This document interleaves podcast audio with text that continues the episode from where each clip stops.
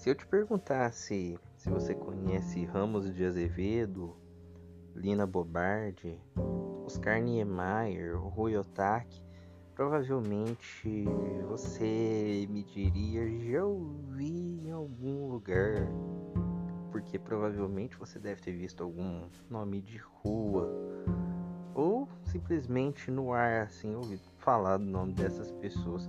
Se você já é uma pessoa um pouco mais autodidata que tá sempre atento em tudo, decora bem, talvez você conheça o Oscar Niemeyer aí, porque é o mais notável dentre esses nomes aí, porque é o grande arquiteto aí que ajudou aí na construção de Brasília. Mas se você tiver que pesquisar um pouquinho mais, você vai saber quem essas pessoas que eu citei aí. Talvez você não conheça elas por nome, ou talvez tenha ouvido falar sim no relento, tenha visto em nome de rua, mas essas pessoas são pessoas que diariamente, principalmente quem mora em São Paulo, passa por lugares onde tem a mão aí, onde tem os dedos aí, né, a mente criativa desses grandes arquitetos aí que foram importantíssimos no Brasil, poderia dizer brasileiros, mas nem todos são brasileiros aqui.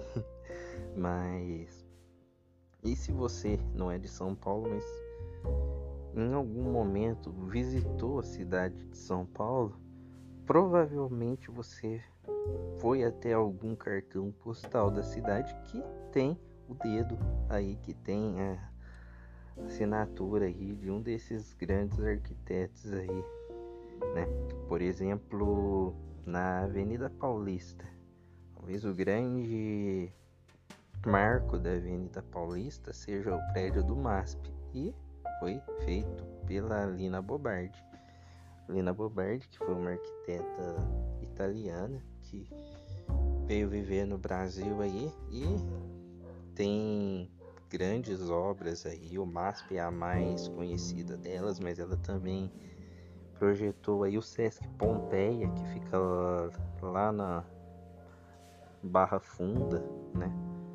Que é um enorme prédio e tem conexões assim.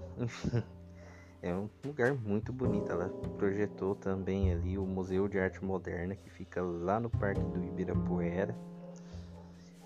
Agora, se você falar do Ramos de Azevedo, ele viveu um pouquinho antes, mas os grandes pontos turísticos aí da cidade de São Paulo passam pela mão dele. O Ramos de Azevedo, ele projetou o mercado municipal, o famoso Mercadão, lá onde tem o pão com mortadela de São Paulo. Também projetou o Teatro Municipal, a Pinacoteca, enfim, e tantas outras grandes obras aí na capital paulista passa pelas mãos dele. Poderia ficar horas e horas citando. Ah, tem a Casa das Rosas, que por sinal era a casa dele, que fica lá na Avenida Paulista também. E é um dos cartões postais. O Rui Otaki, que era filho da Tomi Otaki, que era uma artista plástica, que tem esculturas é, espalhadas por toda a capital paulista. Ela fazia aí suas esculturas aí eram muito pautadas em curvas, então é uma coisa muito legal para quem gosta de escultura, para quem gosta de artes plásticas. E o Rui Otaki era um arquiteto que fez grandes obras aí também, principalmente no bairro de Heliópolis, onde tem várias das suas assinaturas.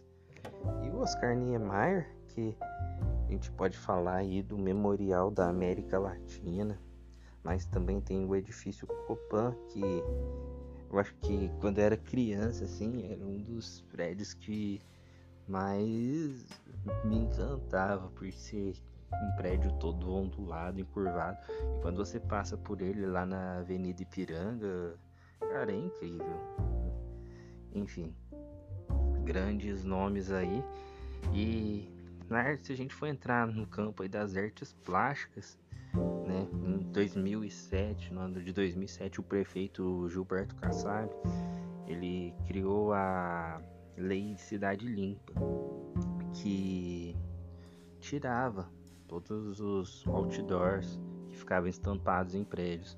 E isso foi para beneficiar aí, para acabar com a poluição visual, que era muita. E então se você, eu lembro que a primeira vez que eu fui em São Paulo, eu que sou um menino do interior, eu lembro que a primeira vez que eu fui em São Paulo foi no ano de 2006. E quando eu fui antes dessa lei Cidade Limpa, né? Eu me lembro que nos prédios tinham muitas propagandas. É, quando eu fui, eu fui num evento da minha igreja que foi lá no Vale do Anhangabaú.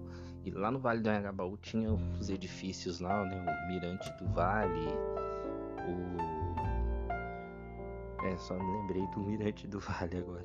Que tinha um baita de um relógio digital enorme, assim, com propaganda de banco. E era comum você ver outdoors e coisas expostas nesses prédios. Porém, no ano depois, já com a vigência da Lei Cidade Limpa, tudo isso, todas essas publicidades expostas em prédios, tinham que ser retiradas e isso deu muito espaço para artistas plásticos exporem suas artes. E aí a gente pode falar de uma galera aí que domina a cena aí, o mais famoso que cresceu muito por conta disso e hoje tá mundo afora estampando seus morais aí é o Eduardo Cobra, que provavelmente aí passando por São Paulo aí você viu algum mural dele, alguma pintura dele aí, cara, que é genial através das suas obras de artes. E todos eles, né, a gente tende a ter como arte, né, somente a música e a atuação. E a gente esquece muito, lembra-se um pouco do desenho, né, das artes plásticas, mas a gente deixa muito de lado outras formas de expressão, outras formas de arte, né?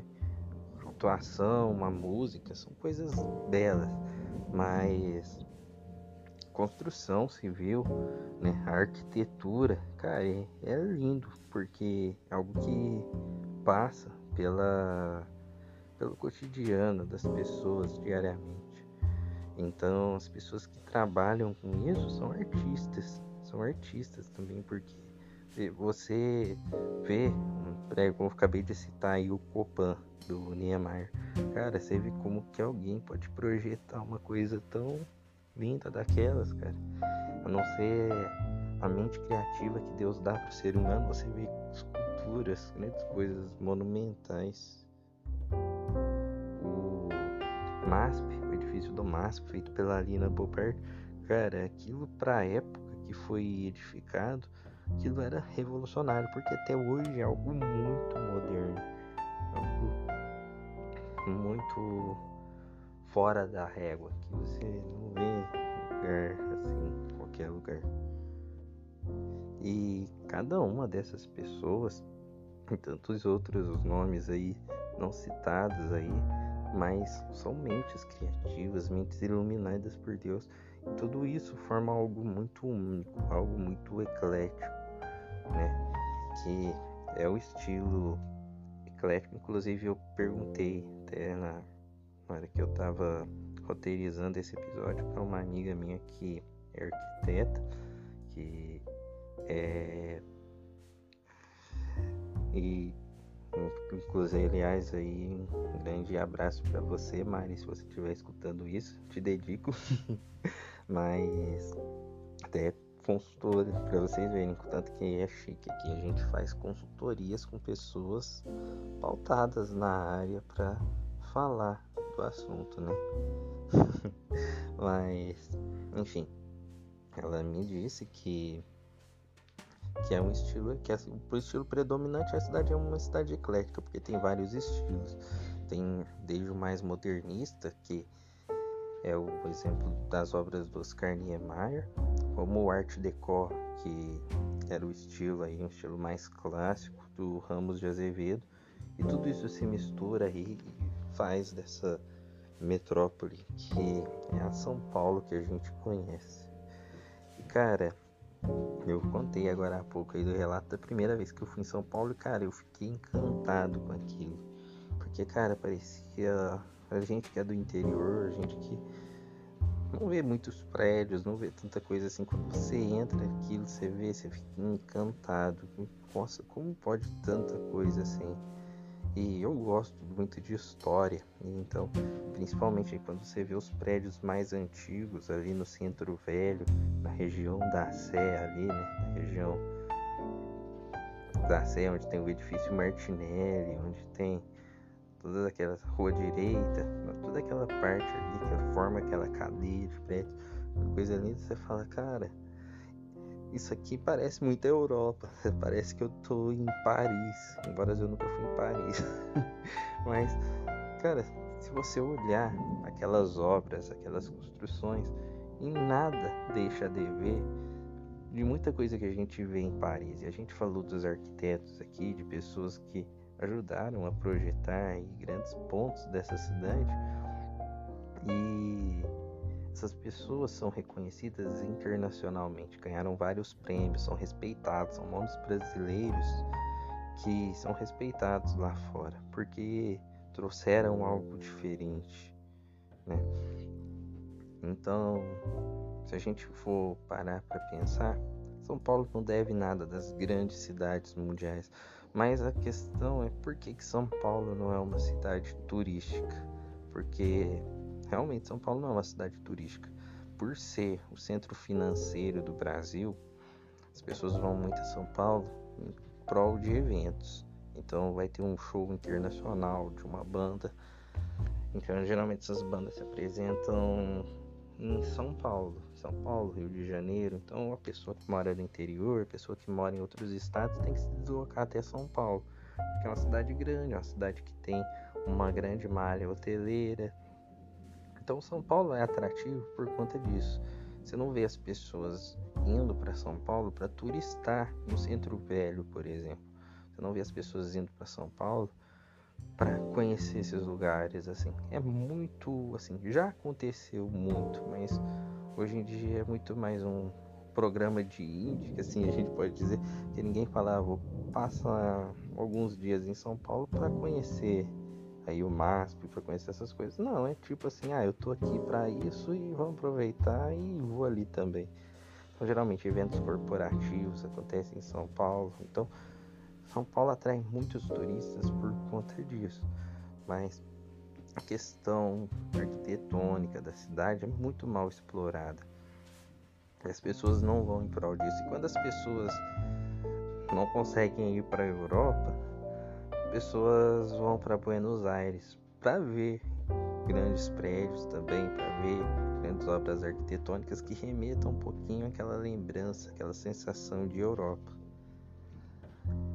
E se a gente for comparar as cidades de Nova York com Buenos Aires, a gente vai ver inúmeras semelhanças. Porém, tem uma leve diferença de que uma é uma atração turística que muita gente vai, outra nem tanto pessoas vão mais para Buenos Aires do que para São Paulo, embora sejam cidades bem espelhadas, se assim a gente pode dizer. E muito disso a gente pode se dar por conta muito disso não acho que totalmente porque que São Paulo não é atrativo porque é uma cidade com vários problemas sociais cada vez mais cresce o número da população das pessoas em situação de rua. Então é perigoso, né? Acontece muitos assaltos, muitos furtos, principalmente no centro, que é o lugar mais bonito da cidade. O Teatro Municipal de São Paulo, que foi obra do Ramos de Azevedo, ele é idêntico, ele é inspirado na Ópera Garnier de Paris. E mano, eles são iguais.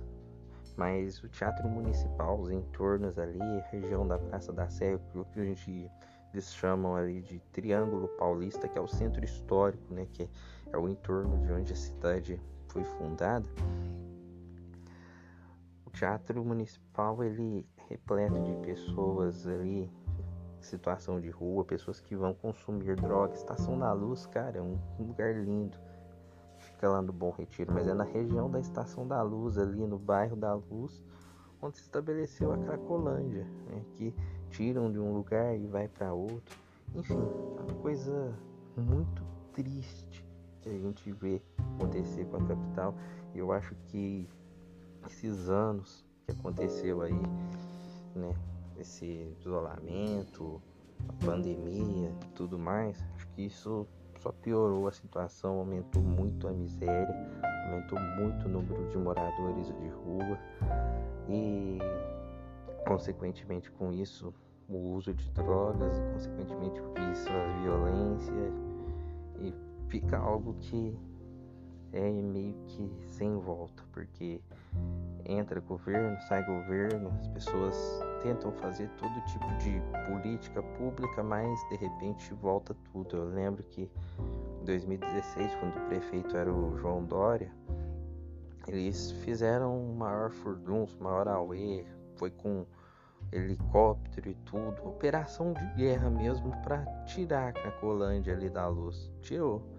Mas aí, dias depois, já foi se formando uma nova Cracolândia num outro ponto ali, num outro lugar. E é isso que acontece. Então, tentaram do jeito mais radical tentar acabar com aquilo, mas não foi possível. E dito tudo isso, a gente vai chegar no propósito do nosso podcast. Depois dessa aula, né, de arquitetura, de urbanismo, sim, a gente pode dizer.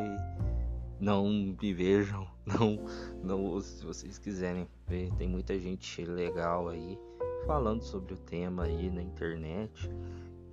E então, conheçam, é muito legal mesmo. Tem um livro, inclusive, aí, que é um livro que eu que gosto muito assim né, de conhecer esse tipo de coisa, sou totalmente leigo no assunto, não é meu campo de trabalho, mas eu gosto por ver mesmo. Chama São Paulo nas Alturas, do Raul Just Lores, que para conhecimento agrega demais da conta.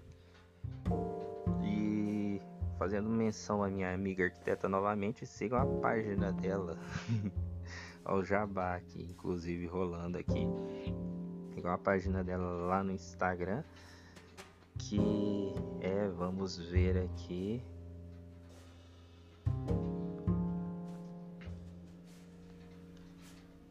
Arque Mari Garcia. Sigam lá minha amiga lá, vocês vão ver muita coisa legal. E ela faz projetos aí para todos os lados do país. Se vocês estiverem precisando de algo aí, segue lá a página lá e dá um salve no direct. Mas enfim, vamos pro que é o convergência, que é quando tudo se converge e a gente fala de artes como um todo. Então a gente sempre falou de muito de música, filme. E hoje a gente está aqui para falar de arquitetura, que também é uma arte, também é uma manifestação artística. E bem, todos esses prédios, todas essas edificações, conforme eu disse, não devem nada para aquilo que a gente vê na Europa.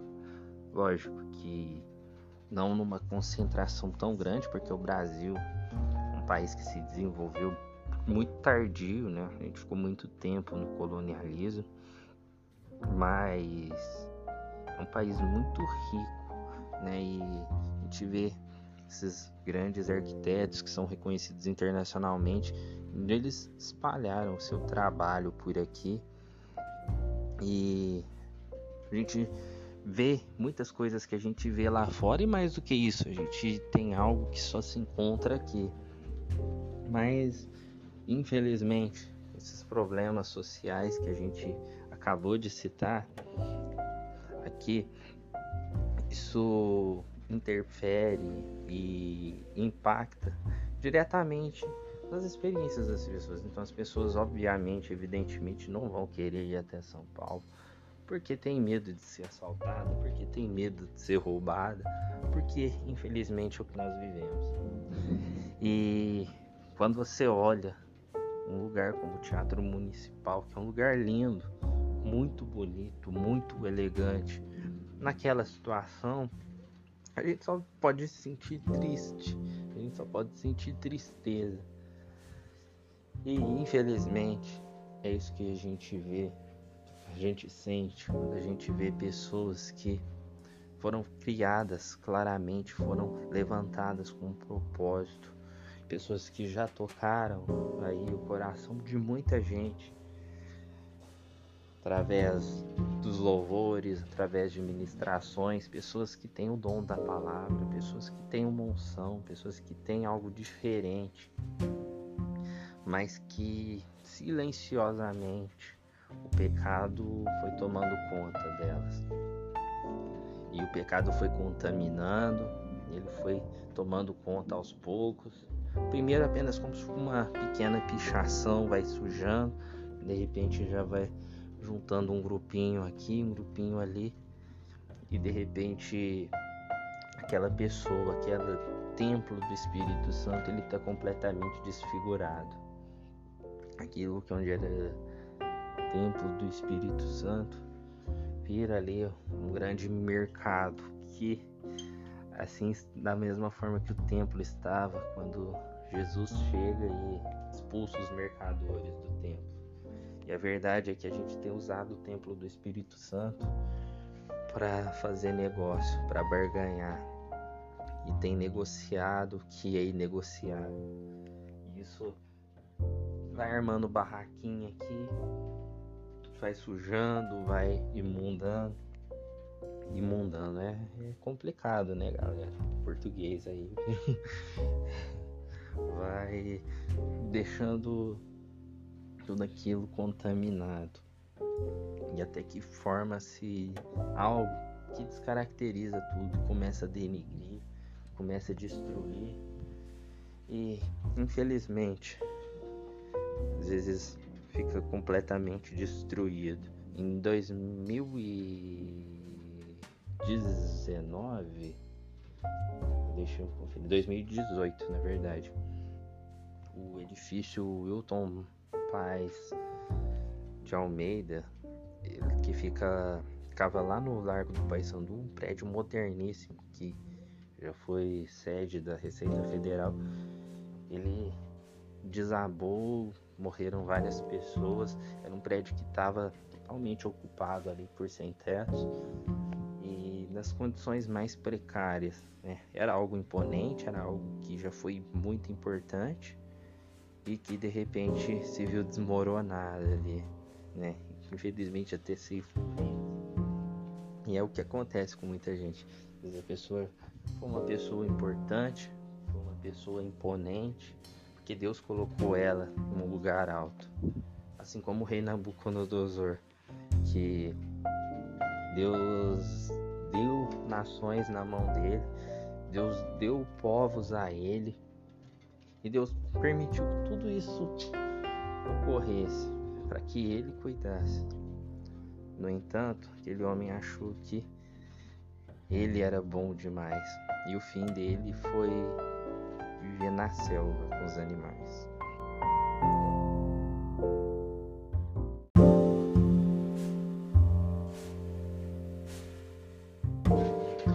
Nabucodonosor, mesmo no meio de toda a sua glória e toda a riqueza que somente um rei da Babilônia poderia ter, de repente se viu no meio dos animais como o mais selvagem de todos eles. E muitas vezes a gente acha que nós somos donos de si, mas somos nada diferimos aí dos selvagens. É isso que o pecado faz. E se infelizmente a situação econômica interfere diretamente no social do país, de modo que a gente vê a crise que a grande metrópole vive como um caminho sem volta, não é tirando a Cracolândia, desfazendo a Cracolândia que vai resolver o problema das drogas no país, não é internando as pessoas à força que vai resolver esse problema. O pecado tem uma solução muito mais fácil. Embora para que essa solução fosse viável, custou sangue. o sangue de Jesus. E esse sangue que nos deixa mais alvos que a neve é capaz de restituir, é capaz de restaurar esse templo que nós, por nossa imprudência, deixamos totalmente abandonados. O Senhor nos fez com toda a sua conforme a sua imagem e semelhança, o arquiteto que é perfeito, através de seus esquadros nos moldou, nos formou, escreveu num livro todos os dias das nossas vidas e pôs um propósito de cada um de nós, assim como cada construção tem um propósito, porque ali vai abrigar um tipo de lugar, algumas servem para moradia, outras servem para ser um escritório, outras servem para ser uma indústria.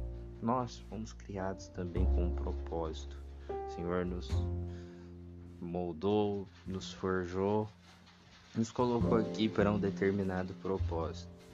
Todavia, a gente deixou os pedreiros indesejáveis entrar e fazer morada. Só que ele com o teu sangue que lava, que purifica, que renova, ele vem, nos limpa completamente, nos restaura e nos renova. Por isso, não importa a forma que o templo está se encontrando hoje, mas ele quer te limpar, ele quer expulsar todos esses hospedeiros aí indesejados, ele quer tirar toda a podridão, toda a sujeira, não importa qual é a sujeira, mas ele não quer que você seja corrompido, destruído, ele não quer te ver desabar. Por isso, não importa qual é o seu problema, lembre-se que Ele está aqui por você. E Ele quer te limpar, Ele quer te restaurar. Custe o que custar, Ele vai cuidar de você. Porque ninguém melhor do que o próprio Criador para moldar, para restaurar a sua criação corrompida, sua, sua criação condenada, porque ele já tirou toda a condenação, todo o peso que tinha perante nós através do estado da graça.